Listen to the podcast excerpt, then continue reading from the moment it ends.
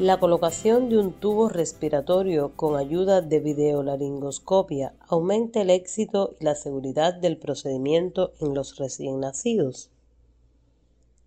Colocar un tubo de respiración a un recién nacido es una tarea especialmente difícil y se han investigado diferentes formas de hacerlo.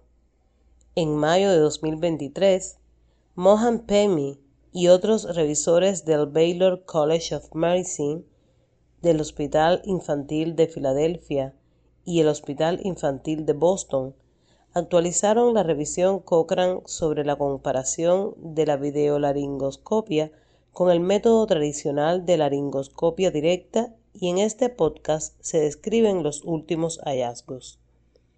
Este ha sido traducido por Yasmín García del Centro Cochrane Iberoamericano y locutado por Ania Torres Pombert del Centro Afiliado Cochrane, Centro Nacional Coordinador de Ensayos Clínicos de Cuba y con la colaboración del Ministerio de Sanidad de España. Aproximadamente uno de cada 100 recién nacidos puede necesitar que se le inserte un tubo respiratorio debido a dificultades para respirar. Se trata de un procedimiento que salva vidas y que se debe realizar en la sala de partos o en las unidades de cuidados intensivos neonatales. Puede ser un reto técnico, precisa práctica y el éxito de la intubación requiere la visualización adecuada de las vías respiratorias y las estructuras relacionadas. La anatomía peculiar de las vías aéreas neonatales disminuye la visibilidad adecuada, lo que dificulta la formación de colegas noveles en este procedimiento. Una visualización deficiente puede provocar intentos de intubación prolongados o repetidos, lo que puede causar lesiones en las vías respiratorias o hipoxia en el bebé. La videolaringoscopia puede facilitar mucho la visualización de las vías aéreas, aumentando el éxito del procedimiento y disminuyendo los efectos adversos.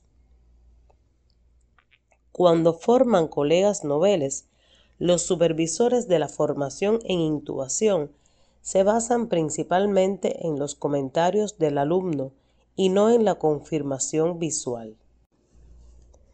Por lo tanto, los instructores a menudo no pueden reconocer el problema del alumno y puede que tengan que relevarlos y realizar ellos mismos la intubación traqueal. La videolaringoscopia puede ayudar tanto al instructor como al alumno a identificar las estructuras anatómicas de las vías aéreas y mejorar el éxito de la intubación.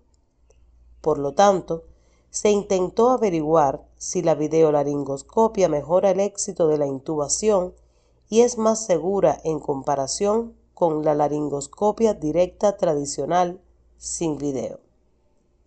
En concreto, interesaba saber cuánto tiempo se tardaba en realizar el procedimiento y el número de intentos necesarios para lograr una intubación satisfactoria. En esta revisión actualizada se incluyeron ocho ensayos aleatorizados elegibles en recién nacidos, que proporcionaron datos sobre 759 intentos de intubación.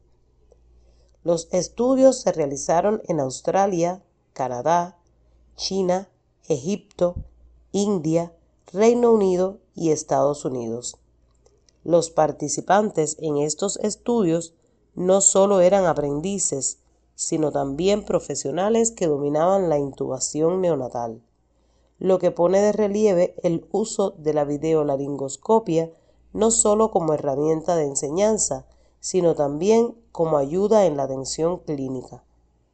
La síntesis de los datos de los estudios muestra que la videolaringoscopia aumenta el éxito de la intubación en el primer intento, disminuye el número de intentos y reduce las lesiones de las vías respiratorias pero aumenta el tiempo hasta la intubación. Esta evidencia se debe considerar en un contexto de creciente interés por la videolaringoscopia como herramienta de enseñanza clínica, a raíz de las restricciones de las horas de trabajo y la disminución de las oportunidades para que los alumnos adquieran competencia en el procedimiento. El número de oportunidades de intubación disminuye aún más por la presencia de profesionales avanzados adicionales, como terapeutas respiratorios y personal de enfermería especializado, así como el uso creciente de la asistencia respiratoria no invasiva en los recién nacidos prematuros. Sin embargo, los costes de la adquisición y el mantenimiento de los videolaringoscopios pueden ser prohibitivos y la disponibilidad de estos dispositivos puede ser limitada en entornos de bajos recursos.